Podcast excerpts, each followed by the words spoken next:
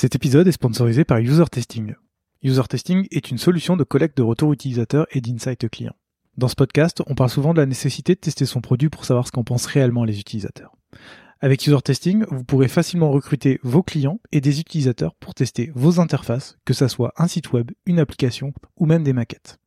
Les retours obtenus sur User Testing vous permettront de savoir ce que pensent vraiment vos utilisateurs de vos interfaces et de prendre les bonnes décisions d'évolution pour vos designs. Alors rendez-vous sur usertesting.com afin de comprendre vos utilisateurs et leur délivrer la meilleure expérience possible. Salut, c'est Gauthier Zimmerman. Il y a quelques années, j'ai décidé de changer de métier et de devenir product designer. Quand j'ai pris mon nouveau rôle, j'avais des doutes et des questionnements sur mon choix. J'ai alors rencontré des designers de tous horizons pour apprendre de leur parcours et de leur expérience. C'est grâce à leur histoire que j'ai pris confiance en moi. Je me suis nourri de leur expérience pour progresser dans mon métier. Aujourd'hui, j'aimerais que chacun ait cette opportunité, grandir en apprenant des histoires des autres. Dans ce podcast, tu vas profiter un mardi sur deux du recul et des réflexions des meilleurs mentors design. Leur parcours est unique, il t'aidera sûrement à construire le tien. Profite de cette discussion pour choisir les conseils qui seront le plus utiles dans ta carrière. Bonne écoute Bonjour Margot. Salut Gauthier. Euh, très content de te recevoir aujourd'hui. Euh, ça fait longtemps qu'on essaye de, se capter pour justement enregistrer cet épisode. Et je suis d'autant plus content de te recevoir parce qu'aujourd'hui on va aborder un profil multifacette qui est ton profil où tu es passé euh, du product design, euh, du graphic design d'ailleurs au product design tout en passant par l'illustration. Et en préparant cette émission j'ai découvert plein de facettes de ta personnalité. Et du coup je suis très très très content de pouvoir discuter avec toi aujourd'hui. Avant tout ça, est-ce que tu veux bien te présenter s'il te plaît? Avec plaisir. Comme ça, je vais faire ton travail à ta place. Euh... euh, bah, du coup, je m'appelle Margot Renaudot. Donc, euh, comme tu le disais, euh, oui, je suis passée par le graphisme classique chez Maison du Monde par exemple, où c'était du montage de newsletter, à du brand design, à du product design. Euh, en parallèle de ça, je suis illustratrice, euh, autant pour des livres que pour des, euh, des podcasts, que pour des, des blogs. Et là, je me lance dans le tatouage, dernière nouveauté. Oh. donc, donc voilà, c'est à peu près tout pour moi. Et on va parler de tout ça aujourd'hui. Exactement. Première question du coup. Euh, toi, comment t'en es venu à faire du design? Alors j'ai fait des études de graphic design euh, déjà très jeune. Euh, après le collège, j'ai commencé par un, j'ai fait un bac pro en fait, parce que euh, filière générale, ça semblait mal s'annoncer et du coup bac pro en 4 ans, donc CAP communication visuelle et bac pro design graphique. Et après ça, j'ai fait une école supérieure à Amiens de 3 ans. Euh, pour essayer de valider mon, bac pro qui à l'époque était pas super bien vu. Voilà. Et après, j'ai fait un master de six mois en Écosse à la Glasgow School of Art. Et, euh, et après, euh, je me suis lancée. Donc, mon premier job, c'était Maison du Monde, où je suis restée deux ans et demi. Donc voilà, j'ai commencé, j'ai commencé comme ça parce qu'une appétence pour le visuel, une appétence pour l'illustration aussi. voilà. Ok. J'ai noté plein de trucs avant même Maison du Monde. Tu as bossé pour euh, une agence immobilière, c'est ça? Exactement. Euh, tu veux pas qu'on en parle C'est les bails sombres. Ah, si, si, évidemment. évidemment. Parce que j'ai noté, tu as fait plein de stages aussi, mais ça, je pense que bon, bah, c'est oui, normal, donc euh, stage d'études, on passe. Mais du coup, ouais, c'est intéressant parce que tu as commencé dans, pour une, à bosser pour une agence immobilière, tu as fait ça pendant trois ans, et du coup, bah, je me suis un peu demandé, genre, pourquoi tu as commencé par une agence immobilière euh, et, est-ce que tu peux nous raconter un peu ça D'autant plus que tu as parlé de Bison, je sens qu'on peut, rire. Euh, en fait, c'est un contrat que j'ai pris en parallèle de mes études, donc euh, pour anticiper Glasgow où la vie est quand même très chère. Je voulais pas me reposer que sur mes parents et du coup j'ai trouvé ce contrat donc pour cette agence immobilière où elle est, elle est toute seule, et indépendante et elle vend et, c'est toujours le cas des, biens de luxe. Et du coup, c'était pas à temps plein, c'était vraiment en parallèle de mes études, euh, mais ça restait un contrat euh, quoi qu'il. Et du coup, euh, je me chargeais de vraiment tout. Ça m'a vraiment mis les pieds à l'étrier, quoi. C'était comme une alternance, euh, sans être challengé par un aide ou quoi, mais euh, c'était autant de l'illustration que refaire un site, bon, qui était sur WordPress à l'époque, mais voilà, appréhender plein de choses que j'avais jamais, dont j'avais jamais entendu parler, parce qu'en plus mes études étaient vraiment principalement dans le print. Donc en fait, le web c'était complètement inconnu. Et, et donc voilà, tout plein de c'était bail sombre parce que bah je savais pas trop ce que je foutais là je savais pas si j'étais légitime euh, le syndrome de l'imposteur euh, tout ça. Mais c'était euh, hyper formateur parce qu'après j'ai pu me vendre dans mes premières expériences avec tout plein de stages que j'ai pu faire pendant mon bac pro. Et ça pour ça un bac pro c'est vraiment génial. C'est que c'est vraiment spécialisé et, techniquement tu sors as un super niveau. Et derrière ce stage là m'a rendu crédible quoi. Et tu, tu parles d'un peu de faire d'ici, de faire de l'illustration, de faire plein de choses. À ce moment-là, tu te dis quoi? Tu, tu, veux, tu tâtes un peu pour savoir ce que tu veux faire? Parce que c'est un peu le fil directeur de, ce qu'on va se dire un petit peu là, là aujourd'hui. J'ai l'impression que tu, tu, testes des choses au fur et à mesure. Tu as commencé par ça, tu dis que tu n'en avais jamais fait. Donc, euh, un peu la question habituelle, c'est comment du coup tu as appris, comment tu as fait, etc. Mm. Et puis après, je pense qu'on parlera de Maison du Monde. Euh, après, ouais, euh, carrément. Bah, en fait, à la toute base de base, je voulais vraiment être illustratrice. Euh, j'ai des parents euh, bienveillants qui m'ont euh, vraiment accompagnée dans mes études parce que je galérais pas mal en milieu général, comme je te disais tout à l'heure. Et du coup, ma mère à l'époque me disait, écoute, l'illustration, il y a il y a euh, peu d'élus quoi. Donc euh, essaie de trouver quelque chose qui va te faire manger à la fin du mois. Et c'est pour ça que je suis partie dans cette filière qui était euh, qui correspondait tout à fait aussi enfin à la maîtrise de la couleur, de de de, de la mise en page, enfin chose qu'on peut travailler déjà avec l'illustration. Et donc en fait, c'est au début, c'était par par défaut. En fait, c'était parce que pas d'école d'illustration, parce que pareil, à la fin de, de, de de tes écoles quand tu es sur Paris, on te dit pas forcément euh, va en banlieue, enfin en banlieue, pas forcément en banlieue, mais en, en province pour voir quelle école euh, peut te peut te convenir. Donc en fait là, je me suis dit j'aurais jamais les écoles parisiennes puisque c'est sur dossier, c'est mort. Donc euh, ok, je vais faire ce bac pro. et puis j'avais très peu confiance en moi, donc à l'époque ça matchait complètement avec mon état d'esprit, etc. Donc c'est pour ça qu'il y a toujours eu illustration et graphisme à côté, parce que j'ai jamais perdu mon premier amour de l'illustration. Et en même temps, je trouvais ça assez cool de, savoir faire quelque chose de mes mains qui peut se, se vendre quoi qu'il et qui peut permettre à des gens de, de communiquer, de euh, voilà. Donc euh, d'où le, le, ouais, c'est deux, deux pions qui s'avancent euh, sur l'échiquier en même temps. Ouais.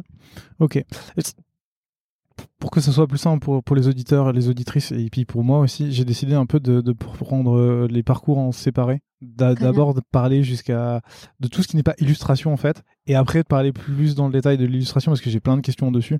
Parce qu'il n'y a pas souvent des illustrateurs ou des illustratrices dans le podcast, donc on passera un peu plus de temps dessus. Mais j'ai envie d'un peu de comprendre comment tu as évolué parce que donc du coup, tu arrives chez Maison du Monde en tant que graphic designer illustratrice. Euh, est-ce que tu peux nous raconter un peu ce que tu fais là-bas et après on va suivre euh, toute ton évolution? Toute ton évolution, pardon. Mon évolution. euh, alors, chez Maison du Monde, euh, j'étais vraiment euh, junior. Donc, c'était euh, les maquettes de newsletter. beaucoup, beaucoup de maquettes de newsletter. Je sais pas, j'en ai fait une centaine. donc, pendant deux ans, c'était maquettes de newsletter. c'était aussi apprendre le bon fonctionnement d'une équipe, comment euh, tu fonctionnes avec un head of design, euh, avec des, des, tiers qui fonctionnent, euh, qui sont sur le même poste que toi, comment tu t'organises. Donc pendant deux ans, en tout cas, les learnings que j'en retire aujourd'hui, c'était vraiment comment apprendre à fonctionner en équipe. et pareil, il y avait le, ce qu'on appelait un marronnier, donc c'est tous les événements récurrents de l'année, donc Noël, les nouvelles tendances. Donc c'est travailler sur ces tendances-là. Il y a pas mal de workshops et de choses comme ça. C'est là que j'ai commencé à savoir ce que c'était qu'un UX researcher, par exemple, euh, chose que je connaissais pas du tout avant. Et je crois que même qu'à l'époque, je me disais mais ça sert à rien. À quoi sert cette personne? C'est trop cool, elle rencontre des gens, mais c'est pas un boulot, quoi. Donc euh, voilà, c'était vraiment de l'exé, quoi, en soi. Ouais. Et tu as vraiment fait pendant deux ans que des newsletters? C'est vrai? Ouais. C'est pas un peu rébarbatif ou... C'est pour ça qu'au bout de deux ans, euh, je me suis dit bon bah euh, c'est cool, mais toujours syndrome de l'imposteur. C'est mmh. super compliqué d'en sortir et de se dire euh, qu'on peut faire autre chose. pas du tout familière au monde du web. Mmh. Donc pareil, je me suis dit c'est déjà cool que j'ai un travail après une formation print. Et du coup, ouais, au bout de deux ans, je me suis dit bon là, ça commence à être un peu rébarbatif comme tu disais. Je vais commencer à chercher ailleurs. Et c'est là que j'ai trouvé Malte juste après pour faire ta transition. Ah, merci beaucoup. Merci beaucoup. Comme ça, je peux, je peux le faire euh, hyper facilement. Toi, tu rejoins Malte en 2017. C'est cinq mois après les rebranding, puisqu'avant ça s'appelait Upwork. j'ai fait euh, deux podcasts avec Loïc qui était Head of Design à l'époque, où justement on parle du rebranding deux fois. Donc je mettrai les liens dans la description pour les gens que ça intéresse. Mais toi, du coup, euh, déjà comment ça se passe? Comment tu fais pour sortir un peu de Maison du Monde que je vois un peu plus comme un magasin traditionnel pour aller vers le vers la startup? Malte Et euh, comment tu comment tu trouves ce, ce job et comment tu fais la bascule de graphic designer à brand designer? Euh, alors, à l'époque, j'ai trouvé ça sur euh, Welcome to the Jungle. Je parlais beaucoup à des anciens, alors pas collègues, mais amis qui avaient fait les mêmes formations que moi, qui allaient sur Welcome to the Jungle. Donc, pareil, pas du tout familière au monde de la startup. Je sais pas, je me rappelle le premier entretien que j'ai eu avec Loïc. Il me parlait du produit je ne savais pas ce qu'était un produit. Pour moi, c'était une boîte, c'était mm. un truc euh, physique. Et, euh, et, je me rappelle ne pas avoir osé lui poser la question de ce qu'était un produit, te dire à quelle, quelle étape de maturité j'étais. Et, euh, et, du coup, voilà, je trouve ça sur Welcome to the Jungle. Je suis accueillie par Marion et Loïc qui sont vraiment géniaux, donc comme brand designer exactement. on venait après le, le, je venais après le rebranding, justement. Et c'est quand même une donnée assez importante parce que j'ai pas correspondu au poste. Ouais, je, je, vais te poser des questions justement là-dessus. Parce que bah vas-y, pourquoi, justement tu t'estimes que tu n'as pas correspondu au poste? Euh, Parce que manque de communication. Euh, pareil, j'arrive dans une. Euh, je, je, connais pas le monde de la startup, je sais pas comment ça fonctionne. il faut aller voir plein de gens, il faut vraiment se débrouiller par soi-même. Et j'avais pas du tout, pareil, learnings a posteriori pas du tout la maturité d'aller demander aux différentes personnes ce que qui fait quoi, comment, etc.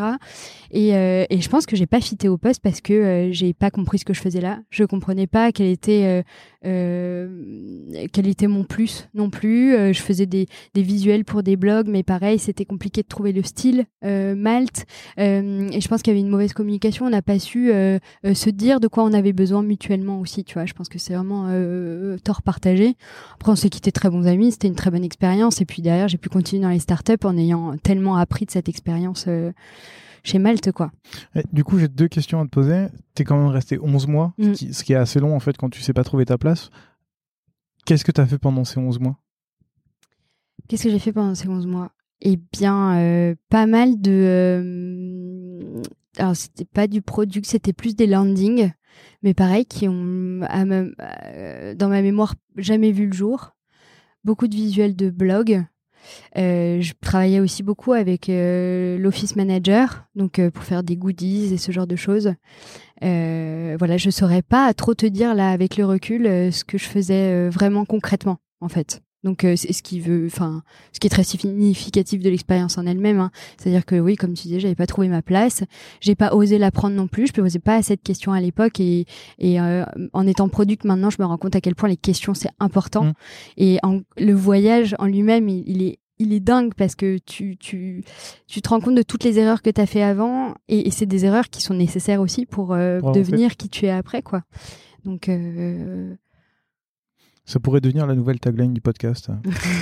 le, voyage. Apprendre tes erreurs. c'est ça. le voyage pour apprendre de tes erreurs. Et euh, du coup, je vais pas rester trop longtemps dessus vu, ce que tu viens d'expliquer, mais après tu pars dans une autre boîte qui s'appelle Mindset et qui avant s'appelait Destigo. En fait, tu arrives aussi dans une boîte qui vient de subir un rebranding. Exactement. qui vient de faire, en plein milieu, je suis arrivé en plein milieu, ouais. Mm. Du coup, par rapport à ce que tu viens de dire là, euh, comment, euh, pourquoi tu repars, enfin, qu'est-ce qui te fait continuer en startup et euh, du coup comment tu comment tu anticipes ce, ce décalage que tu as vécu par rapport à cette nouvelle boîte? Euh, parce que alors je suis vraiment euh, tu sais la citation qui dit tombe sept fois se relève huit fois ça c'est vraiment ça c'est vraiment moi donc sur le coup je me suis dit que c'était ok c'était un échec mmh. mais que j'allais recommencer et que sur le coup j'avais bien compris ce qui n'avait pas marché. Et donc en fait, quand je suis arrivée euh, chez Mindset, euh, donc j'étais avec euh, un aide qui s'appelait Axel, qui a très bien compris. Je lui ai vraiment tout raconté pour Malte, le fait que j'avais eu du mal à trouver ma place, etc. et ça nous a permis de créer une communication. Enfin, on était un vrai binôme là pour le coup. Et donc le rebranding s'est super bien passé parce qu'en fait, du coup, je suis arrivée en, plein milieu du rebranding et du coup, j'ai vraiment pu prendre part à ce à cet exercice-là. Et je t'en prie. Ouais, pardon. Du coup, j'ai l'impression que ce que tu dis, c'est que Malte, t'es arrivé un peu après, donc du coup, t'as un peu subi, entre guillemets. Enfin, ou en tout cas, tu as eu peut-être du mal à t'approprier, là où, pour Mindset, t'as travaillé carrément Ouais, complètement. Et puis Malte, euh, euh, Malte en plus, la, la fiche de poste entre temps avait changé. Euh, donc c'est vrai que c'était plus les mêmes attentes pré-rebranding et post-rebranding. Et, et j'ai été embauchée juste avant. Donc c'est vrai que Ah oui. et après il y a eu les trois mois et tout ça. Et du coup il n'y a, pas eu cette com et, et c'est comme ça quoi. Et mindset, oui, vraiment je me suis sentie faire partie de la de l'aventure quoi. Avoir mon mot à dire et et ça c'est incroyable. Enfin là. Du coup, comment ça s'est passé quand tu arrives Si tu en plein rebranding, j'imagine qu'il y a déjà des choix qui ont été faits. Toi, en tant que brand designer, tu comment ça se passe? Euh, bah là, c'est euh, encore une fois de la communication. Euh, c'est euh, demander au head euh, ce qu'il en pense, dans quelle euh, vision, mission, les enjeux, pourquoi on pourquoi on change de nom, pourquoi pourquoi tout ça, et, et ce qu'on veut maintenant, ce qu'on veut matérialiser, ce qu'on veut dire au travers du nouveau brand, quoi. Donc il a été vachement avec moi là-dessus. On a travaillé pareil sur des illustrations pour se rendre compte que c'était pas ce qu'il nous fallait. Enfin, c'était vraiment beaucoup de test and learn. euh, voilà, et j'ai répondu à ta question. Oui. tu, tu parles d'illustration et euh, on en reparlera tout à l'heure parce que tu as, commencé à. Enfin, tu es, illustratrice dans le même temps.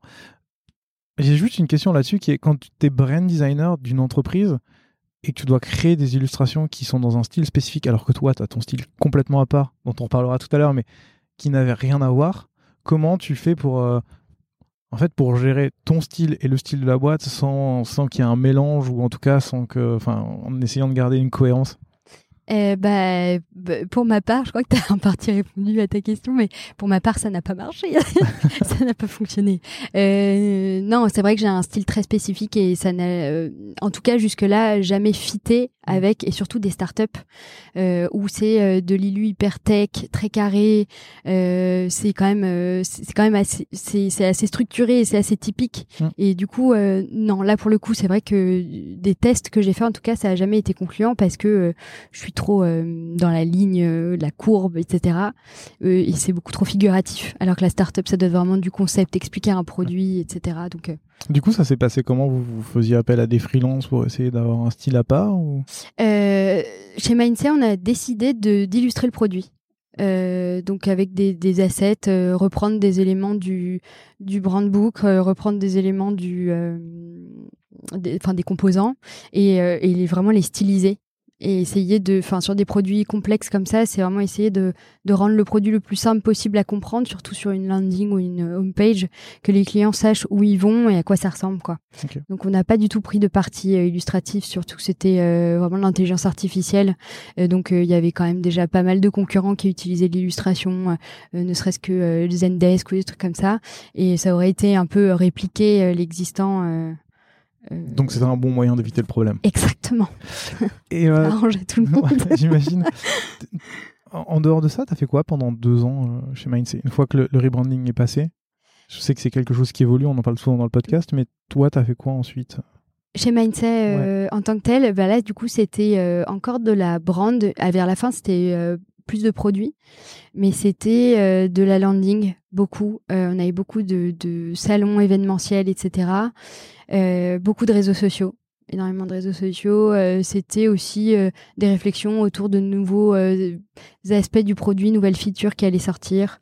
Voilà, c'était vraiment et pareil beaucoup beaucoup d'office en fait, beaucoup de, liens avec l'office manager pour et c'est ça a posteriori qui qui me plaisait moins euh, dans le dans le rôle de brand, c'est que quand c'est des petites boîtes, euh, t'es souvent un bah, un couteau suisse. Mm. et, et j'aime pas me spécialiser, j'aime bien être généraliste, euh, mais je pense que j'aurais voulu euh, sans doute faire d'autres choses que du réseau du réseau social. Et je pense que c'est pour ça que le product était juste euh, euh, ma, ma porte de de- d'entrée ou de sortie, je sais pas comment on peut appeler ça, mais euh, Merci pour la transition. Du coup, c'est ça que je trouve hyper intéressant parce que au moment où on a parlé euh, pour la première fois, c'était quand tu étais chez Mindset, où euh, je, voulais qu'on parle de, brand design et euh, à peu de choses près, on s'est loupé et tu pars chez Ornica en tant que product designer.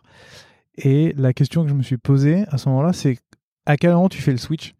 Pourquoi tu passes de, de brand à product designer Surtout de, dans ma tête, malheureusement, je mets dans une boîte, mais tu fais de l'illustration et généralement, l'illustration, c'est plus proche de la brand que du product. Donc, comment tu, Comment tu, enfin pourquoi, comment, qu'est-ce qui se passe? Euh, et, et c'est drôle parce que là, c'est une petite parenthèse, hein, mais quand tu m'as, maintenant que tu le dis, et quand tu m'as proposé que j'étais chez Mindset en tant que brand, je pense que quand tu m'as proposé, je me suis presque dit que j'étais pas légitime à en parler. Tu vois que là, je me sens beaucoup plus légitime à le faire euh, maintenant. Donc c'est, je ferme la parenthèse, mais du coup, c'est rigolo de se replacer dans les deux, les deux moments. J'ai bien fait d'attendre. T'as bien fait d'attendre. Oh là là, du pain béni. Euh, alors, ce qui s'est passé chez Ornicar, c'est que j'ai été embauchée à la base comme brand designer, qui absolument pas product. Ok. Et la filière assurance s'est ouverte mais alors attends, parce que tout à l'heure tu disais que chez Mindset, tu avais commencé à faire un peu de produit. Ouais, oui, mais je me suis pas du tout vendue en tant que produit. D'accord. Euh, pareil, j'ai pas la formation, euh, pas le, tu vois, hein, on est on est nos propres peurs, on est nos propres ralentisseurs. Donc euh, euh sur le coup, je me suis juste dit bah brand et puis je, je, en fait quelque part à l'époque, je me disais bah écoute tous les deux ans, je changerai de boîte en brand, puis parce que ça ça me plaira plus au bout de deux ans et puis je ferai pouit pouit pouit. Et en fait, euh, et en fait non. Et en fait non. Bah, c'est essayer de se découvrir euh, à travers ça. C'est pour ça qu'il n'y a jamais d'échec. C'est vraiment juste essayer de se dire, mais en fait, qui je suis euh, après une filière généraliste ou une filière. Bref, je parle trop. Et du coup, chez Ornica, j'ai été du coup embauchée comme brand designer. J'étais dans une équipe où on était trois. Et, euh, et, du coup, euh, la, filière assurance s'ouvre et euh, j'avais fait part pendant mes entretiens à Julien Perrière, du coup, de mes velléités de vouloir devenir product designer, mais sans trop, voilà, sans trop, trop y croire. Et, et, du coup, quand la filière assurance est ouverte, il m'a proposé d'être product designer dans cette team toute neuve qui avait été développée en partie par des fronts et des backs. et du coup, c'était enfin trop belle opportunité et j'ai foncé quoi. Et ça m'a trop plu. C'était, c'était dingue. Enfin, c'est vraiment l'expérience qui m'a le plus euh, euh, transcendé, en vrai. On va en parler dans le détail. Ouais. Euh, déjà, pour tous ceux qui veulent savoir comment fonctionne Ornicar, même si le podcast date il y a déjà quelques temps, en fait. Le premier épisode du podcast, c'est avec Julien, qui est maintenant VP Design chez Ornicar. Donc, si vous voulez le réécouter, je mets aussi le lien dans la description.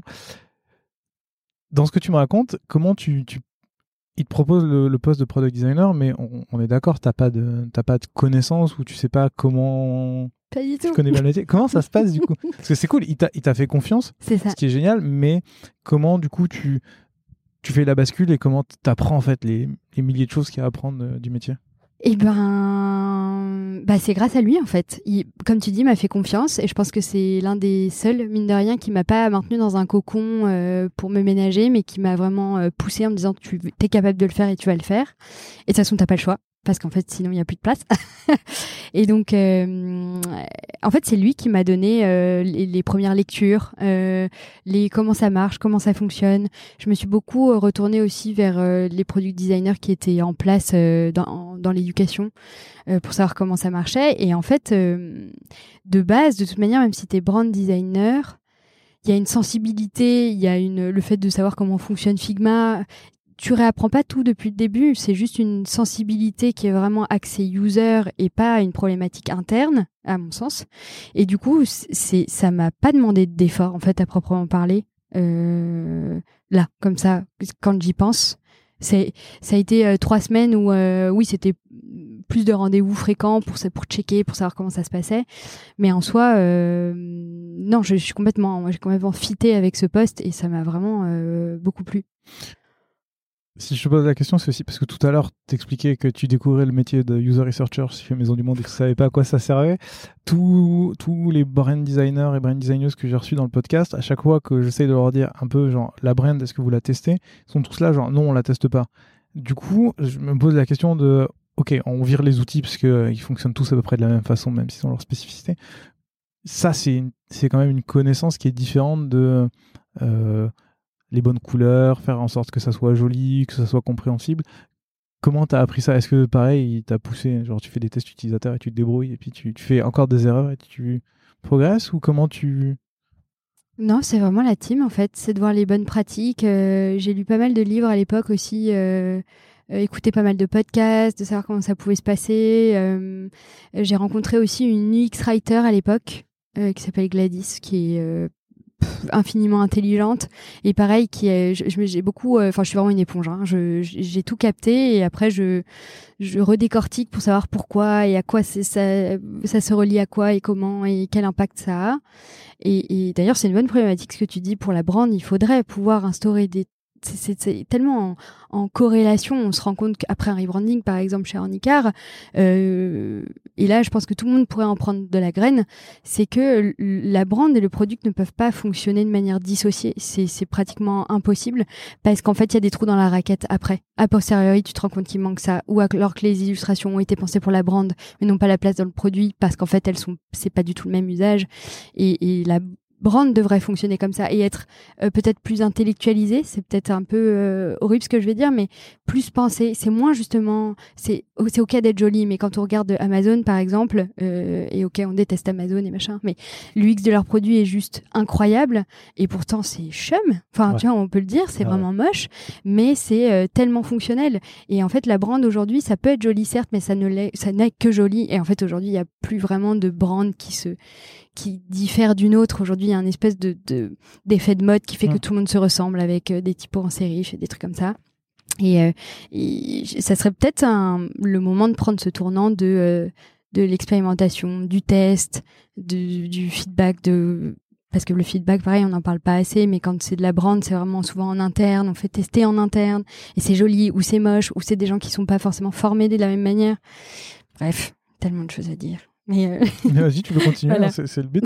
mais euh, c'est intéressant. Est-ce que c'est euh, du coup, comme, comme tu as fait les deux facettes du métier, est-ce que c'est quelque chose que tu as essayé de pousser aussi chez, chez quand tu travaillais sur ton produit, essayer de voir avec la brand? Comment tu pouvais implémenter ça ou c'est une réflexion C'est du learning que j'ai chopé de chez Arnica et c'est quelque chose que là, en freelance, je réinjecte aujourd'hui de pousser les entreprises avec lesquelles je travaille à, à vraiment créer du lien entre ces, ces équipes-là. Et c'est souvent euh,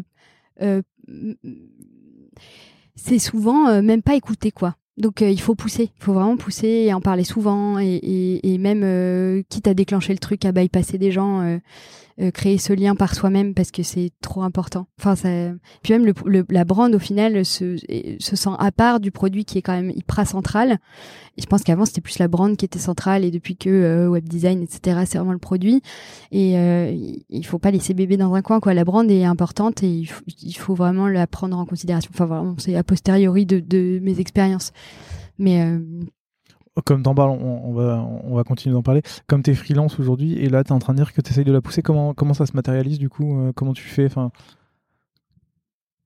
Comment, comment tu, tu vends la brand alors que tu te vends comme product designer mm. freelance Comment tu réussis à intégrer tout ça et comment tu fais pour, pour, pour pas être frustré en fait? Bah c'est euh, quand euh, là, pour un des clients on est on refait un redesign total donc autant UX que UI et euh, c'est vraiment de dire en amont, j'aurais besoin de l'avis de la brand. J'aurais besoin de... Euh, euh, on va passer par une agence en externe pour faire le rebranding. Ok, mais besoin de check, besoin de savoir, besoin de leur communiquer nos besoins, besoin, besoin, besoin. Et, et créer au forcing ce lien, quoi. Mm. Parce que, et de toute manière, les aides en sont très demandeurs. Enfin, et c'est... c'est pour ça que je trouve cette place de freelance chouette. On a vraiment un travail de conseil euh, on a vraiment une assise en fait. On n'est pas euh, salarié et, et, euh, et, je sais pas comment dire. C'est que mon cas. Hein, je parle vraiment que de moi. Mais en tant que salarié, j'avais la sensation d'être inclus dans les meubles. Mmh. Et en gros, je suis et chute.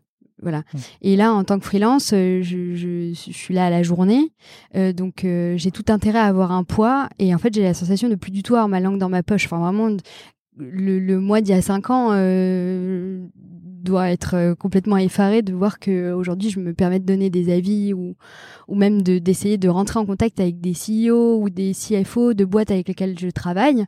Pas parce qu'en fait, pour moi, il n'y a pas de lien de hiérarchie. Euh, si j'ai besoin de parler à la CEO parce qu'en fait, on est en train de travailler sur la vision mission et que moi, en parallèle, je vais faire des interviews utilisateurs externes et non pas de l'interne parce qu'en fait, quand tu fais un rebranding, euh, tout le monde est biaisé en interne, donc il faut demander en externe.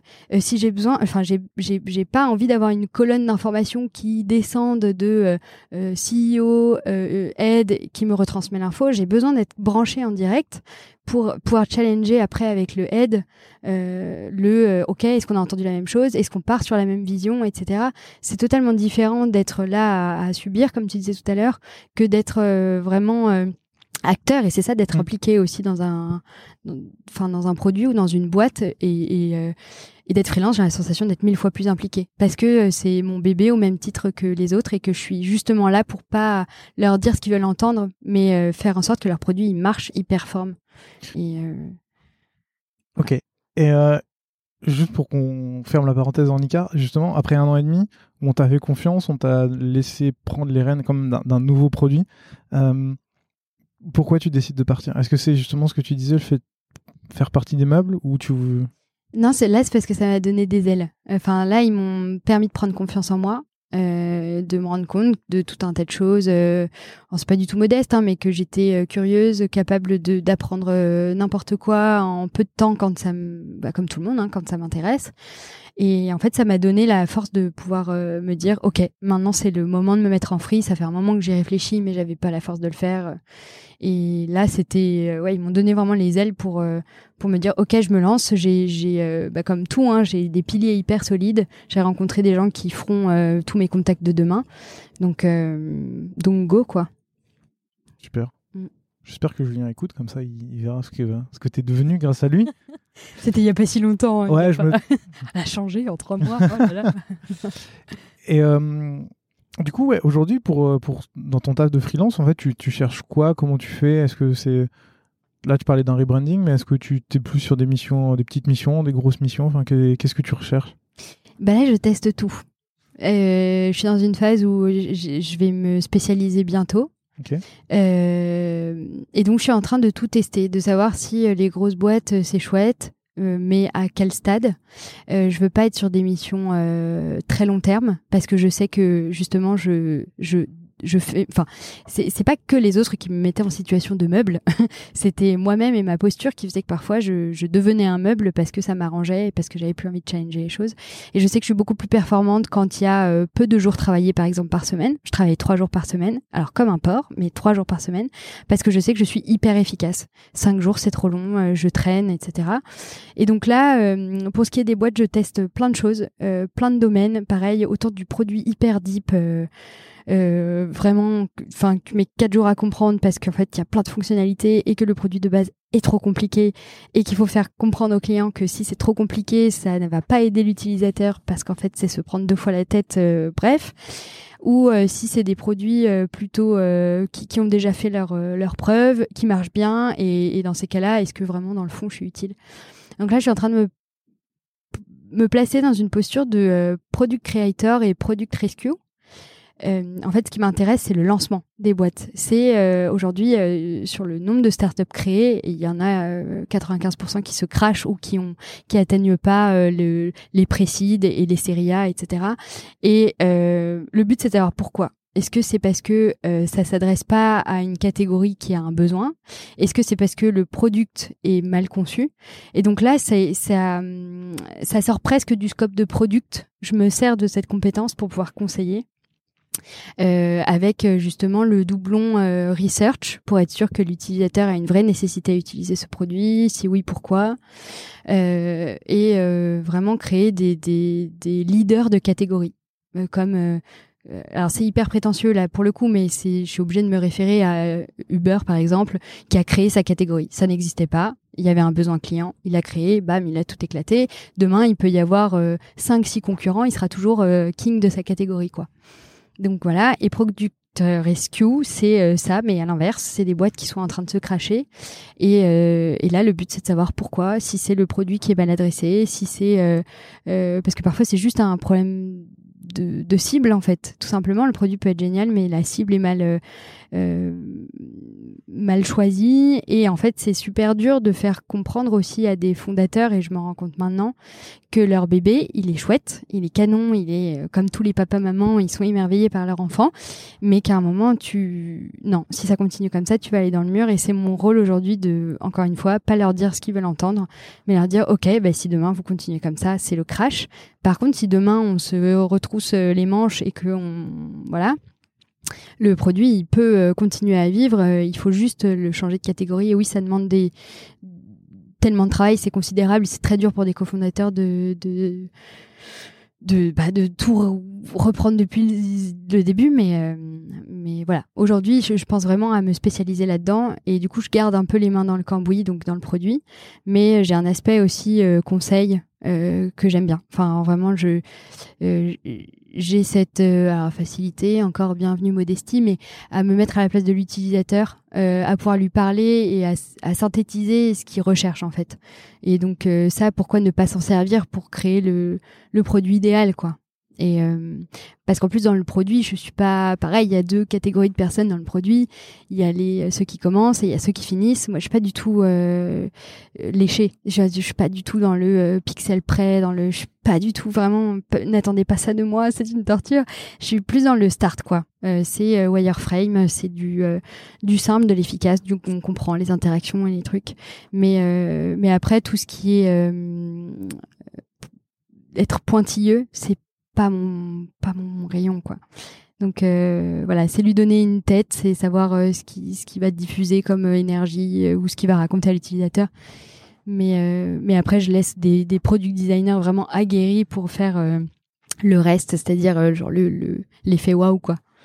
Ça marche. Et tu les trouves comment justement tes clients? Parce que autant les clients qui, qui, qui veulent lancer leurs produits, j'entends, c'est assez simple généralement, ils cherchent du monde des personnes, enfin des boîtes qui sont en train de se planter et qui ont besoin d'avoir la tête sortie de l'eau, c'est généralement plus compliqué de les trouver parce qu'elles s'en vendent pas.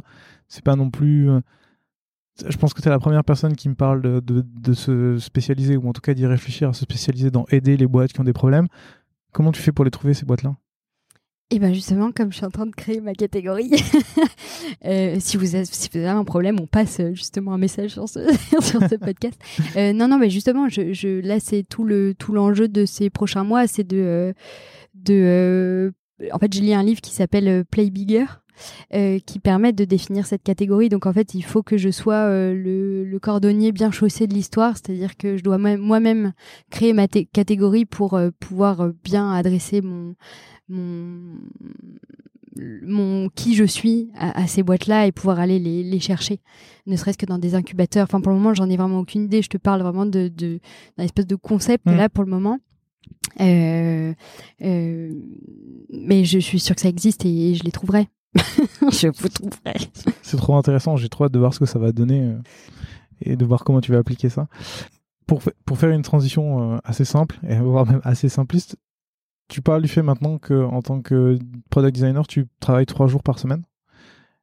Est-ce que c'est pas marrant de parler de l'illustration qui est un peu l'autre partie de ton travail? Parce que tu es principalement connu pour ça, en tout cas, euh, sous ton pseudonyme Gomargu.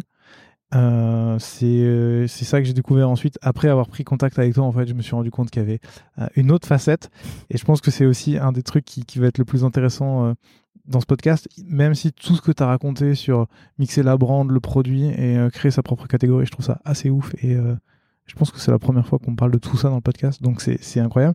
Mais du coup, tout à l'heure, tu disais que euh, tu as toujours aimé l'illustration, que tu voulais en faire ton métier et qu'au début, ben, ta mère, elle, ne savait pas trop pour toi et ok, play it safe. Mais du coup, toi, comment tu t'es mise à vraiment faire de l'illustration, on va dire, à temps plein ou enfin en tout cas euh, d'être vraiment proactif dessus? Euh, alors justement, j'en fais pas à temps plein. Je vais commencer par la fin.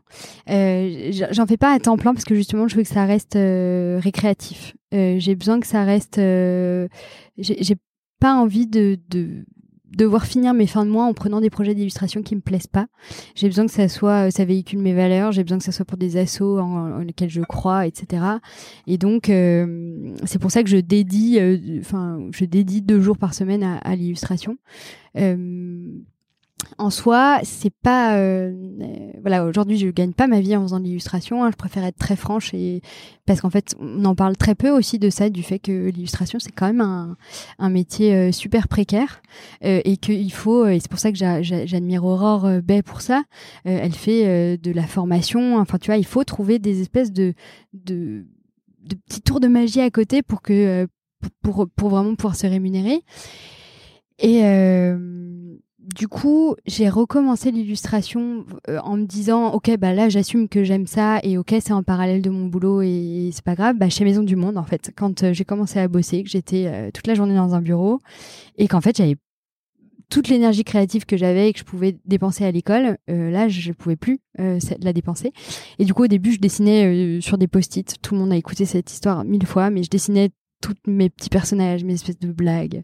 Et je les collais tout autour de mon ordi, donc je devais vraiment passer pour le clown de la boîte, mais euh, voilà. Et puis en fait, après, j'ai une copine qui m'a dit, écoute, inscris-toi sur Insta, c'est super. Et en fait, je suis pas du tout early adopter. Euh, vraiment, je, ça c'est vraiment les trucs. Je suis là, non, mais je connais pas trop, je vais pas y aller. Et donc en fait, j'ai fini par m'inscrire sur Insta et ça a pas du tout décollé tout de suite. Hein. Euh, c'était vraiment des bouts de papier pris en photo. Euh, euh, J'y pense avec beaucoup de nostalgie. Et puis j'avais une tablette raccordée à l'ordi. C'était pas du tout une tablette écran. donc en fait, il y avait toujours cette espèce de décalage affreux entre entre la main et le. Tu vois ce que je veux dire? Ouais.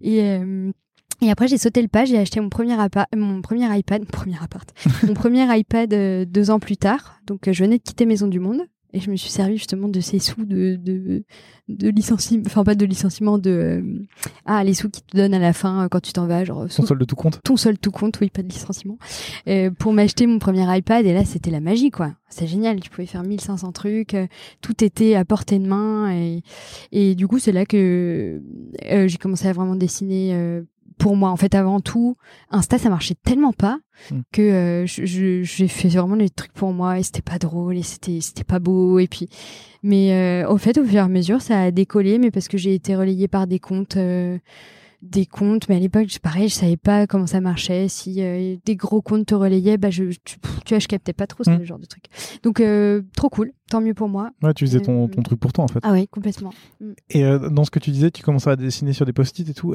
j'aimerais bien comprendre un peu comment tu as, découvert ton style ou comment tu as, façonné ton style parce que c'est vraiment. Euh, je sais pas, je suis plein, plein d'illustrateurs sur Instagram. À chaque fois qu'il y a une des images de, toi qui arrive, j'ai même pas besoin de regarder qui l'a posté. Je sais que c'est toi. Là ou d'autres illustrateurs, parfois je suis là genre, ah, est-ce que c'est A ou B? Parce que les deux styles sont très proches ou parce que ça ressemble. Tout à mm. l'heure, tu parlais des startups qui ont à peu près toute la même iconographie. Euh, toi, c'est vraiment à part comment tu as découvert ton style et puis pour les gens qui nous écoutent et qui ne te connaissent pas, comment tu le décrirais, même si tu en as déjà un peu parlé tout à l'heure? Tu ne le sais peut-être pas, mais Design Journeys est un podcast que je produis sur mon temps libre et de manière totalement indépendante. Alors si tu souhaites m'aider dans cette aventure, sache que j'ai ouvert une page KissKissBankBank sur laquelle tu peux faire un don pour soutenir l'émission. Cela m'aidera à payer les frais d'hébergement du podcast, du site internet, mais également à préparer de nouveaux projets que j'ai en tête depuis un petit moment. Si ça t'intéresse, tu trouveras le lien dans la description. Allez, maintenant je te laisse avec la suite de l'épisode. Euh, alors mon style, jusqu'à il y a peu de temps, c'était vraiment que du noir et blanc, c'était euh, très filaire, c'était beaucoup de femmes, femmes qui prennent la parole justement. Euh, et donc oui, jusqu'à il y a peu de temps, c'était que du noir et blanc. Là, je commence à me diversifier dans la couleur parce que je suis beaucoup dans le depuis deux ans là dans le combattre mes peurs dès que j'identifie une peur, j'y vais, ça me saoule d'avoir peur de tout. Et donc là, la couleur, en fait, je faisais du noir et blanc euh, par défaut, encore une fois, parce que la couleur, ça me faisait peur, j'arrivais pas à associer les couleurs, etc. Et donc là, depuis euh, peu de temps, je me lance dans la couleur parce que euh, parce que j'ai rien à perdre, en fait, je le fais encore une fois pour moi. Et, et en fait, ce style-là, il est venu au fur et à mesure, mais ça fait très longtemps que je dessine des, petites zouzoules. je sais pas, c'était il y a je me rappelle par exemple ma première BD que j'ai fait en cinquième. Je m'ennuie. On était en Espagne en vacances et j'avais horreur des vacances à cette époque parce que pas de bande de copains, pas de trucs et du coup je m'ennuyais tellement en vacances. Et j'avais fait ma première BD et la nana enfin c'était l'héroïne c'était une fille quoi. Et c'était un peu manga etc et, euh, et en fait je savais pas dessiner les hommes. C'était très euh, alors déjà j'en avais jamais vraiment vu puisque j'étais ado. Et du coup je pouvais référer qu'à ma propre morphologie ou celle de des femmes qui m'entouraient. Et du coup, derrière, j'ai fait que dessiner des femmes tout le temps. Et, euh, pareil, en école, on nous apprenait à faire du ref, donc tu sais les papiers, euh, papier Pantone. Euh, enfin, donc je pareil, c'était que des filles. j'ai toujours fait que ça. Et en fait, après, après le noir et blanc me correspondait bien parce que ça permettait de donner de la place au texte, parce que c'est jamais dilu sans texte. pour continuer à définir mon style et je veux que le, le, message véhiculé ait autant d'importance que l'illustration et de pas lui donner de détails euh, permettait de mettre tout sur un pied d'égalité. Euh, ça permettait aussi de pas raciser euh, les personnes que je représentais. du coup, j'avais pas besoin de, de, de me justifier sur les personnes que je représentais. On, m'a jamais dit tu représentes pas assez de femmes noires, jamais. Et ça c'est très cool pour ça parce qu'en fait on est toutes pareilles au final et noir et blanc permet de vraiment illustrer ça. Ok, j'ai plusieurs questions là-dessus. La première, c'est effectivement, tu as, vraiment un style qui est, euh, est-ce qu'on peut dire très féministe dans, tout ce que tu essaies de véhiculer, dans les messages, dans les, on en reparlera tout à l'heure, dans les livres que tu as écrits, etc. Est-ce que tu, tu, disais que tu dessinais tout le temps des femmes, mais est-ce que c'est euh, à force de dessiner des femmes que tu t'es rendu compte que tu pouvais véhiculer aussi un message? Parce que tu véhicules des messages hyper positifs. Euh, toi, tu parlais de combattre tes peurs, par exemple. J'ai vraiment l'impression que tout ce que tu fais euh, aide à ça. Tout ce que tu écris à ça. Est-ce que c'est quelque chose qui est venu au fur et à mesure Où tu t'es dit, je dessine des femmes et donc je vais véhiculer ces messages-là Ou comment ça s'est passé?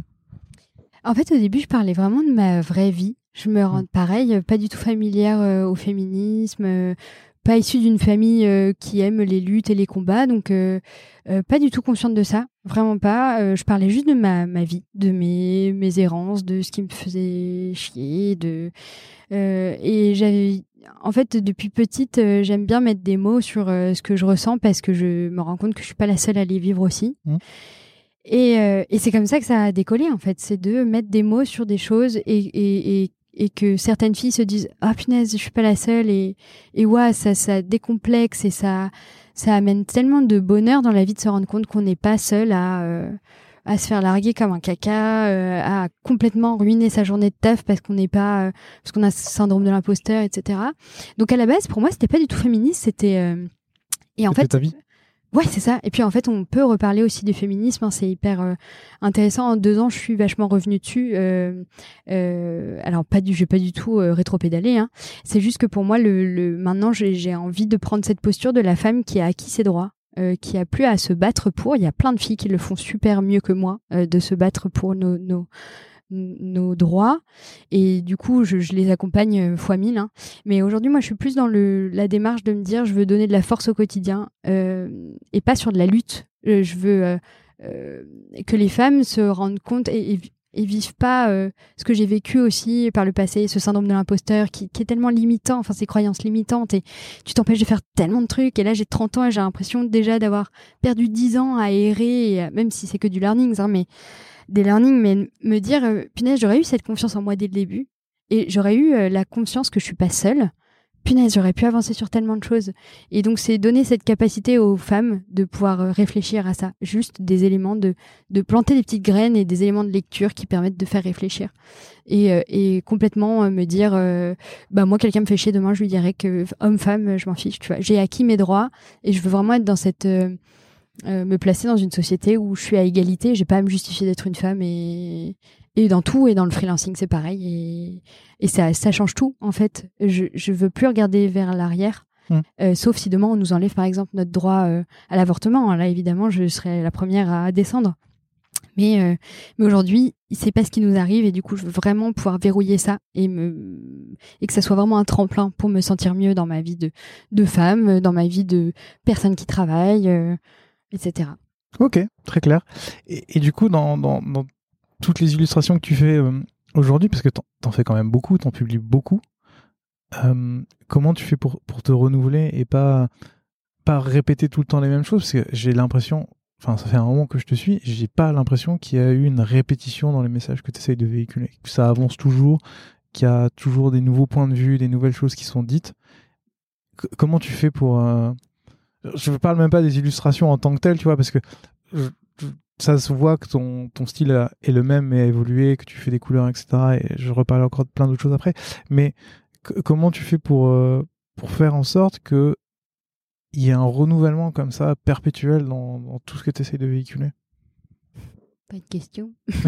J'ai vraiment jamais analysé. Euh, Ouais, des fois, c'est un peu méta, euh, un peu profond. non, non, mais c'est hyper intéressant. C'est hyper intéressant, mais je sais pas moi-même. En fait, c'est en m'écoutant et, et je saurais pas dire si. Euh, parce que j'ai vraiment la sensation que parfois euh, mes sentiments sont hyper redondants. Tu vois, deux ans de vie affective un peu houleuse, bah, dans le fond, j'en ai beaucoup parlé, tu vois. Et peut-être que ça se matérialisait différemment parce que pareil, je j'évoluais différemment en fonction du moment sans doute.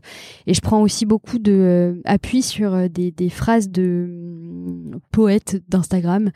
C'est plein de comptes que je suis et c'est des filles mais en général c'est des filles qui écrivent juste tellement bien qui sont tellement capables de décrire leurs sentiments. Et donc en fait quand moi-même j'ai pas d'inspi et que sur Insta, je sens par, enfin, je pense que ça le fait pour tout le monde, c'est tu lis un truc et tu te sens tellement concerné, et du coup, bah, je le reprends, et puis évidemment, je l'accrédite, etc.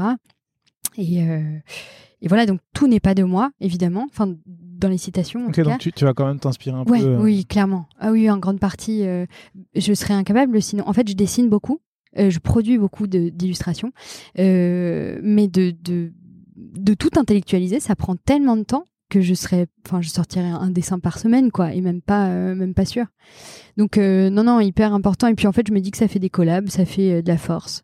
J'adore rencontrer les gens que je suis etc j'ai beaucoup d'amis que j'ai rencontrés par Insta d'ailleurs. Et, euh, et, de faire ça, ça permet de rencontrer des gens en fait quoi qu'il. Je vole rien, euh, je je j'utilise, je demande si je peux utiliser et je m'en sers pour traduire mes sentiments et les sentiments d'autres personnes. Super intéressant et merci pour la transition. Comme ça, on va parler de tous les projets sur lesquels tu as travaillé. Euh, avant de parler de tes clients, j'aimerais bien parler de tes livres parce que tu en as sorti quatre. Euh, pour les gens qui sont intéressés, je vais les mettre dans, la description aussi pour, euh, aller les voir. Tu en as fait trois en tant qu'illustratrice et une en tant qu'autrice illustratrice. Et ça m'intéresse énormément de savoir un peu comment ça s'est passé. Euh, je vais pas les citer là parce que sais pas, c'est pas, pas, utile, mais est-ce que c'est ton travail sur Instagram qui t'a permis de d'être approché par des maisons d'édition au début pour, euh, bah, pour illustrer des, livres? Et puis comment ça s'est passé? Oui, tout à fait. Euh, tout à fait. oui, c'est exactement. Je vais que dire, tu as tellement bien fait tes devoirs. Euh, c'est hyper condescendant comme Oui, exactement. Mais en fait, je démarche pas du tout, pratiquement pas. Quand j'essaye, ça marche pas. Donc j'ai dit c'est tombé, j'arrête de démarcher et je me dis que mon compte suffit à véhiculer mes valeurs. Euh, pour le premier, donc les pervers narcissiques, qui a été écrit par une psychologue, euh, j'ai été démarchée par Solar en direct sur Instagram. Donc euh, trop bien. Et puis c'était la même chose pour euh, tous les autres. Et le dernier, euh, c'était une porteuse de projet qui s'appelle Louise, qui travaille, qui est une petite antenne relais entre la maison d'édition et les, auteurs, et qui furte comme ça et qui va chercher les autrices qu'elle pense cool pour, pour la saison du livre d'après, tu vois. Donc voilà, les, les, tous les autres étaient euh, maisons d'édition en direct. J'en ai fait un avec une indépendante aussi, qui est Podane. Donc, qui est le, le, on revisite un conte, euh, le conte de Podane justement. Et la fin est, tellement stylée et c'est trop cool de voir aussi qu'on tacle un peu les contes pour dire, ok, on arrête le sexisme et les papas qui épousent leurs filles et tout ça là, on arrête. Ça finit comme ça, Podane? ah, c'est horrible. Enfin, ça finit pas comme ça, mais elle est à deux doigts de, de se marier avec son père quand même. Donc, euh, donc voilà, et le dernier, euh, le dernier, oui, c'est celui que j'ai écrit et, et, euh, et qui m'a été amené par Louise. Donc c'est très cool. Tu disais que j'avais bien fait mes devoirs, mais j'en ai lu aucun, donc du coup j'étais un peu euh, en préparant l'émission, j'étais là genre j'aurais peut-être dû les acheter et les lire avant. Bon, maintenant c'est trop tard. je voulais quand même te poser la question en dehors de celui où tu es autrice illustratrice, donc où tu gères le bouquin de A à Z. Quand quand on fait appel à toi, est-ce que on, on t'impose quand même certaines règles? Je sais, enfin j'ai au moins feuilleté sans, sans les lire. Mais ah, c'est gentil. je suis désolé. est-ce que on, t'impose, euh, par exemple, des, des, des, scènes que tu dois faire et que, euh, que tu n'as pas envie de dessiner Ou est-ce qu'il y a des dessins que tu as fait qu'on t'a censuré parce que, enfin, censuré ou fait modifier parce que ça n'allait pas? Comment ça se passe En fait, quelle est la liberté que tu as, toi, quand tu réalises ce genre de projet? Euh, non, j'ai toujours été euh, super libre et c'est pour ça que c'est très cool. Je m'identifie pas euh, aux travaux d'édition qui étaient faits il y a 15, 20 ans et où t'entends les, les gens en parler et tu te dis, ouais, ça va l'air tellement contraignant. là, j'ai été vraiment hyper libre. Il y a peut-être juste pour les pervers narcissiques que j'ai été plutôt régulier pas censuré, mais régulier, parce que dans le cas d'un pervers narcissique, le, comme je fais des bulles à côté de mes illustrations et mm. que c'était pas forcément dans le texte, euh, il faut vraiment que ça soit hyper bien tourné. C'est vraiment une tournure de phrase qui donne un contexte à, à de la perversion. Donc en fait, euh, il y a juste pour ce livre-là que, que, enfin, et encore c'était quelques pétouilles quoi.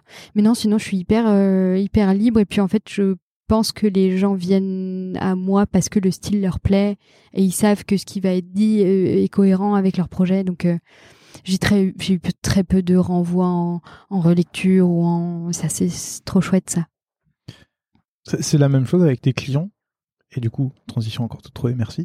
Euh, J'ai noté quelques clients pour lesquels tu as bossé. Tu as bossé pour le Secours populaire français, tu as bossé pour le gouvernement pendant le Covid, tu as bossé pour un podcast, tu bosses toujours d'ailleurs pour un podcast Les Décalés, euh, tu bosses aussi pour les gels douche Robin Wood. Juste avant d'enregistrer, j'ai vu que tu fais maintenant des assiettes en céramique, ou en tout cas que tu as dessiné pour des assiettes en céramique. Tout à l'heure, tu parlais de tatouage. Euh, si on se concentre euh, sur, les, sur tes clients, est-ce que c'est pareil, ils viennent te chercher pour ton style et tes messages? Comment ça se passe? Oui, oui, pareil, c'est des appels à projets. Ok. Euh, et puis. Euh, quand, quand, tu dis c'est des appels à projets, ça veut dire c'est quoi? Tu as par exemple le secours populaire qui dit euh, voilà, on voudrait bosser sur tel projet et toi tu y réponds en proposant. C'est ça. En proposant une affiche, d'ailleurs, c'était pas la plus pertinente. désolé pour ça. ah non, c'est Reporters sans frontières qui était pas pertinent.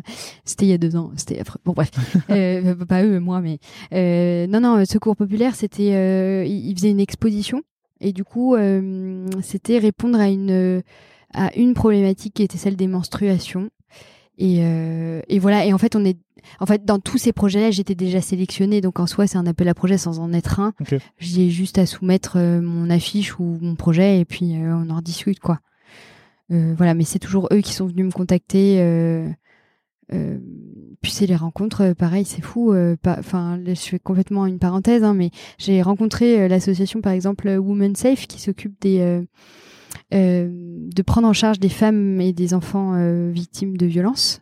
Euh, et ça, pareil, c'est juste parce que j'ai été invitée à un concours d'éloquence de Sciences Po Saint-Germain et du coup j'ai rencontré la fondatrice de Women Safe et du coup on bosse ensemble.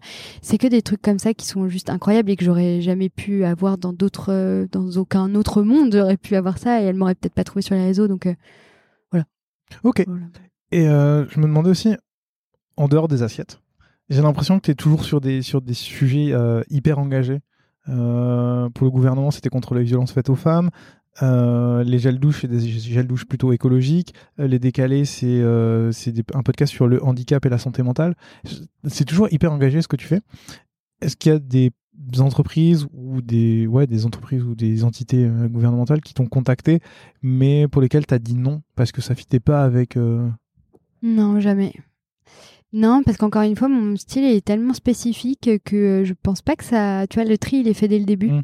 Je pense pas que les gens que ça. Enfin, tu vois, les gens qui sont pas intéressés me contactent pas de toute manière. Et en fait, quand c'est des problématiques comme ça, je pense que c'est tout trouvé. Enfin, tu vois, mon profil, tu te dis, oh, bah. On va dire oui, c'est sûr.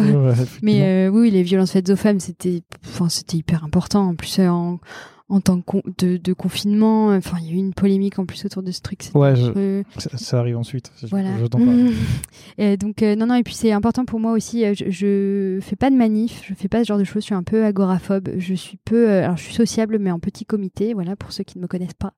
Et du coup, c'est ma manière de m'engager. Donc, je suis off. J'existe pratiquement pas. J'ai pas de visage, mais je m'engage autrement. Et c'est vraiment ma manière d'être engagée plutôt que d'aller militer justement et, faire ce que beaucoup d'autres gens euh, savent mieux faire que moi.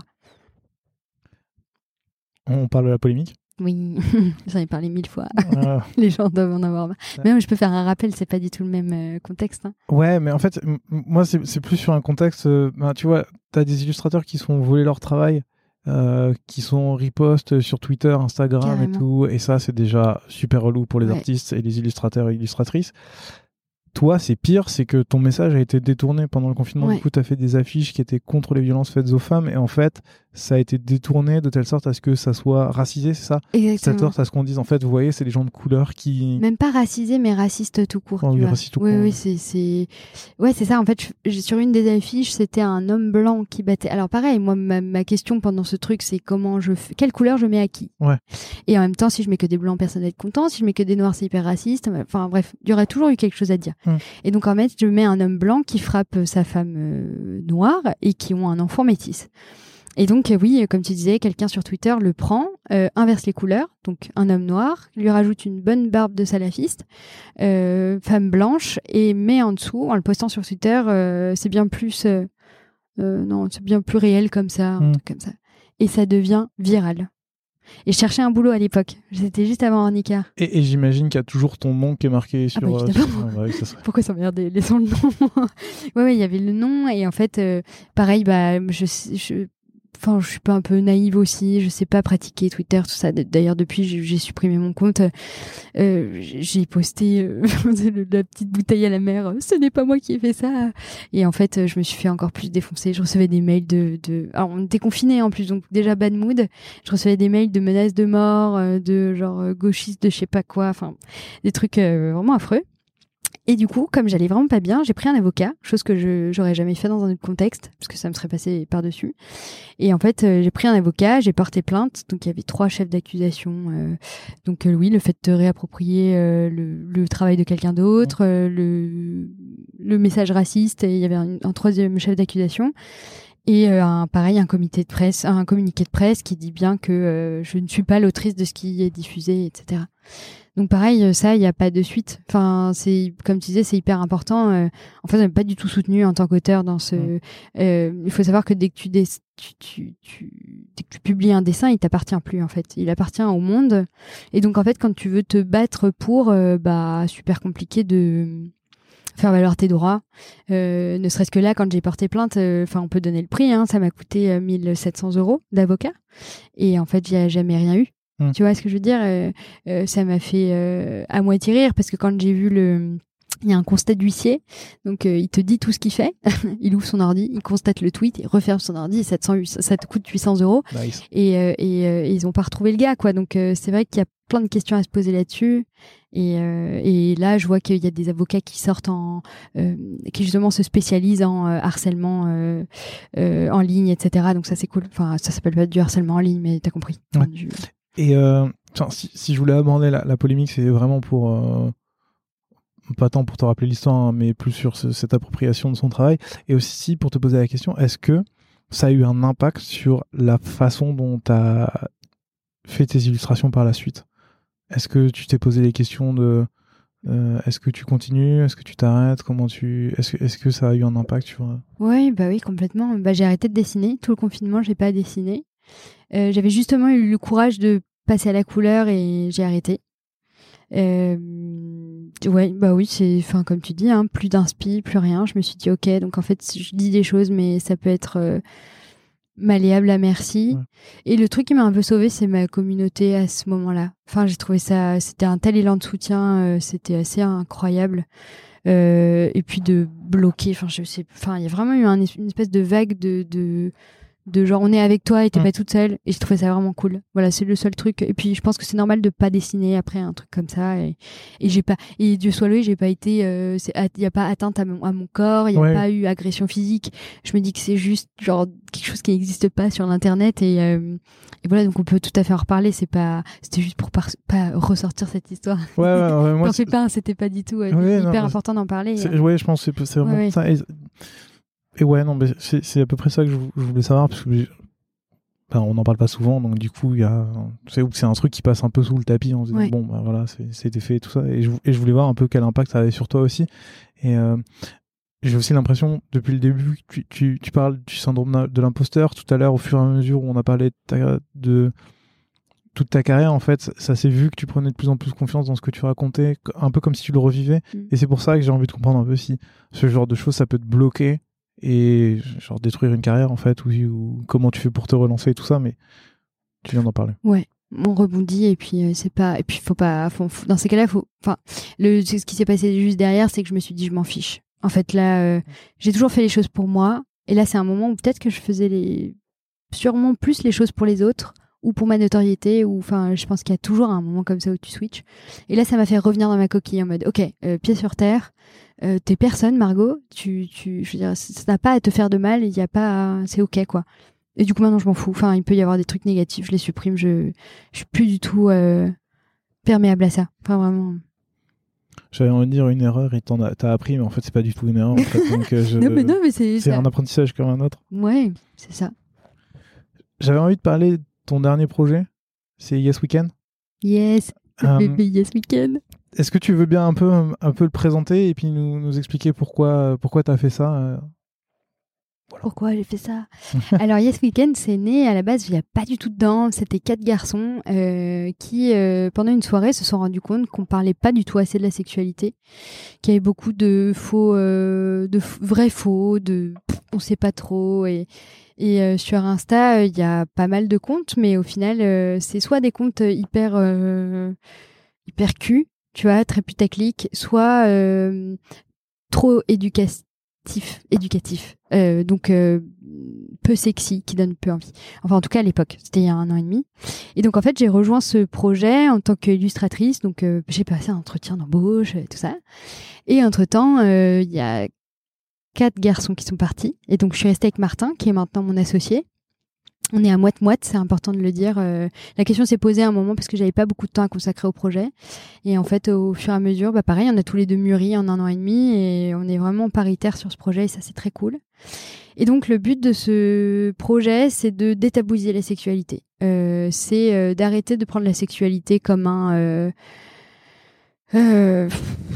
Enfin, c'est politique, la sexualité, et aujourd'hui, on n'en parle pas. Euh, je sais même pas comment le dire quoi à quel point c'est euh, il y a plein de problèmes euh, de femmes euh, qui sont liés au fait qu'elles n'ont pas d'éducation de la sexualité. Il y a plein de problèmes liés aux hommes qui sont liés au fait qu'il n'y ait pas d'éducation à la sexualité. Et là aujourd'hui c'est essayer de prendre ces problématiques et de se dire ok on s'en fout des réseaux du fait que ça censure à balle parce qu'on a été shadowban mais des milliards de fois. C'est affreux. Et donc et de se dire aujourd'hui on va parler du vrai problème utiliser le vrai mot et, et, dire comment ça marche. Tu vois, donc ça peut être des, des sujets hyper touchy. Euh, je sais pas si on peut en parler là, mais des... normalement il n'y a pas de censure, donc tu peux y aller. D'accord. Bon, non, mais c'est du coup de parler de, de, sodomie ou des trucs comme ça et de se dire que c'est des pratiques qui existent et il faut arrêter de sous prétexte qu'elles sont pas sous nos yeux de, de dire que ça n'existe pas. Dans ces cas-là, elles sont pratiquées dans de mauvaises conditions et, euh, et ça fait bobo quoi ça fait bobo quel que soit le sujet. Et, euh, et réconcilier l'homme et la femme parce qu'en fait on est quand même 50-50 sur cette planète et qu'on va pas euh, en tant que femme euh, expulser 50% d'hommes ça serait trop nul. C'est de se dire comment on peut faire pour créer un pont entre les deux et, et c'est la communication en fait comme tout. Donc voilà. Donc là c'est au travers d'illustrations sur le compte Instagram on a une newsletter aussi et là on monte un podcast dont on tourne le deuxième épisode demain.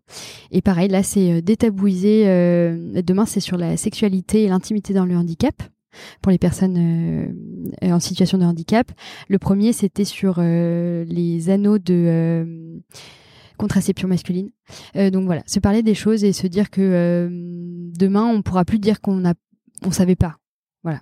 Mais sans avoir non plus sans se dire qu'on est les meilleurs, se dire qu'on aura tout fait pour que ça existe. voilà. Et tu, tu parlais d'un autre point que je voulais aborder justement, c'est euh, le shadow ban, donc le fait de se faire virer des plateformes ou en tout cas de pouvoir toujours poster, mais en fait plus personne ne voit ce que tu fais. Comment tu le, comment tu le vis? Parce que c'est c'est des plateformes américaines, il y a le puritanisme américain derrière. Toi, tu essayes de démocratiser quelque chose d'important mm. et ton travail est dévalorisé. Comment tu, comment tu le vis? Comment tu fais? Bah, je suis pas la seule. Hein, en fait, euh, c'est pas comment on fait dans ces cas-là, parce que c'est on est juste saoulé euh, évidemment. Et puis parfois on va voir des élus passer de grands comptes certifiés avec des trucs du Kama Sutra qui sont pas censurés. Et toi la tienne euh, que t'as posté il y a trois mois elle s'est fait censurer. Ça en fait je maîtrise pas. Je peux même pas mmh, mmh. être énervée je maîtrise pas. Euh, par contre ce qui m'énerve c'est euh, c'est tous ces comptes de nana à moitié à poil qui sont jamais shadowban. Et j'ai rien contre ça en fait. Mais dans ces cas-là autant tout mettre euh, égalité à égalité. Et en fait encore une fois c'est comme tout. On crée des règles qui punissent tout le monde alors que c'est des exceptions mmh. qu'il faudrait punir. Et ça c'est injuste. Voilà. Donc je, je maîtrise rien. Je, du coup on fait que des trucs hyper euh, consensuel parce que bah euh, on veut quand même faire passer le bon message mais j'ai pas j'ai pas du tout envie de me mettre euh, justement à poil sur Yes Weekend pour vendre des trucs quoi. Ça m'intéresse pas et pourtant c'est ce qu'il faudrait faire si on veut que ça marche. Et c'est pas c'est pas le but non plus c'est pas ce que vous cherchez à faire. C'est ça. Ça irait plus vite. Je vais y penser je vais y penser. Non je blague. Est-ce qu'il y a d'autres projets euh, que je n'ai pas noté ou que je n'ai pas trouvé que qui vont arriver? Tu parlais des tatouages. Est-ce qu'il y a d'autres trucs que tu as en tête sur lesquels tu aimerais bosser ou... Euh, d'autres, euh, supports, euh, non, pour le moment. là, j'aimerais bien sortir mes deux prochains livres. un qui serait très conforme, enfin, qui se prête bien à mon compte Instagram. Donc vraiment des citations, presque tu pourrais déchirer les pages, tu vois, et les donner aux gens je suis vraiment en train de me demander si je ferais pas ce que je fais au quotidien là en illustration j'ai pas envie de le vendre ça m'intéresse pas je veux pas faire de l'argent avec. Je veux juste que ça puisse aller au plus grand nombre que tu vois il y ait pas de barrière sociale ou quoi que ce soit pour acquérir euh... cela dit t'as une boutique non? j'ai une boutique. Mais là je pense carrément à même plus faire de print et faire que euh, du téléchargeable. Ok. Tu vois? Parce que là je me suis rendu compte qu'il y avait beaucoup de psychologues qui prenaient sur mon Insta, qui faisaient aller chez Copytop et, et euh, imprimer mon truc. Et en soi, ça me, tu vois, je peux du tout contre. Il y a ma mm. signature, il y a rien de coupé. Et je me dis, euh, ok, mais euh, en fait, je pense que ça m'intéresse pas de vendre des objets. Tu vois, c'est toujours dans, dans le, mm. de, comment tu t'imagines ton futur. J'imagine bien mon, juste mes illus téléchargeables et les gens qui payent 10 euros pour avoir une illu et qui l'accrochent et qui la diffusent comme ils veulent. Tant que ma signature est pas coupée, euh, autant que ça bénéficie au plus grand nombre, tu vois. Donc voilà, faire un livre un peu comme ça, que tu peux, tu peux déchirer les pages et partager, tu vois, tu l'achètes une fois et en fait tu le diffuses j'ai pas du tout envie de faire partie de ce truc capitaliste de rendement et de machin. En fait, euh, mon image, elle marche, elle marche pas du tout comme ça. Et elle est, donc, ça sert à rien. Pourquoi vouloir faire de l'argent quand t'en fais pas? Euh, et puis, euh, et puis le tatouage, bah là, c'est le deuxième gros chantier c'est commencer mon je me suis acheté une machine. Et du coup je me suis tatoué toutes les jambes tout seul et du coup là c'est de, de faire un apprentissage quoi. De passer ma ma formation salubrité etc et après, essayer de faire ces trois trucs en même temps. L'illustration, le product et le tatouage. Franchement, on a l'impression que j'ai l'impression qu'on a écrit l'émission ensemble, puisque la question que j'avais après, c'est ouais, encore une fois, c'est euh, je me pose la, je me posais surtout la question quand quand étais en CDI, mais je me la pose toujours là, surtout si tu veux ajouter une corde à ton arc, c'est euh, quand est-ce que tu as le temps de faire tout ça? Comment tu fais? Comment tu fais? En vrai, je sais pas. C'était c'est très euh, en plus j'ai le temps de voir mes potes et tout donc je peux même pas euh, euh, avant je travaillais vraiment très tard. Très très tard 2h 3h du mat au tout début mais là j'étais vraiment au bout de ma vie. Et puis non maintenant ça va en fait j'arrive à tout goupiller c'est pourtant je suis pas très organisée mais tu sais je fais passer les trucs il y a rien de fixé je me dis pas je vais faire ça de là à là je vais faire passer dès que j'ai 10 minutes tout tout tout ça, je sais pas te dire. Euh, j'y arrive et c'est ce qui compte. Et tous les jours, je me dis, bah, ça passe encore. Donc, on va continuer et on verra. Hein. Peut-être un jour, quelqu'un se rendra compte que, en fait, je suis qu'une usurpatrice. en fait, vous êtes quatre. On arrive à la fin de, de, de cet épisode. Est-ce qu'il y a une question que tu aurais voulu que je te pose? Ou un sujet que tu aurais voulu qu'on aborde? Que je t'ai pas posé qu'on n'a pas abordé? J'adore cette question. C'est une question du même test. Euh... Non. Non, vraiment, t'as vraiment parlé de tout. Je trouve ça cool. Euh, non. J'ai bien fait mes devoirs. T'as bien fait tes devoirs. Vraiment, je suis fière de toi. Merci beaucoup. Est-ce que tu as des ressources à nous recommander? Ah oui. Est-ce que tu veux bien nous les partager?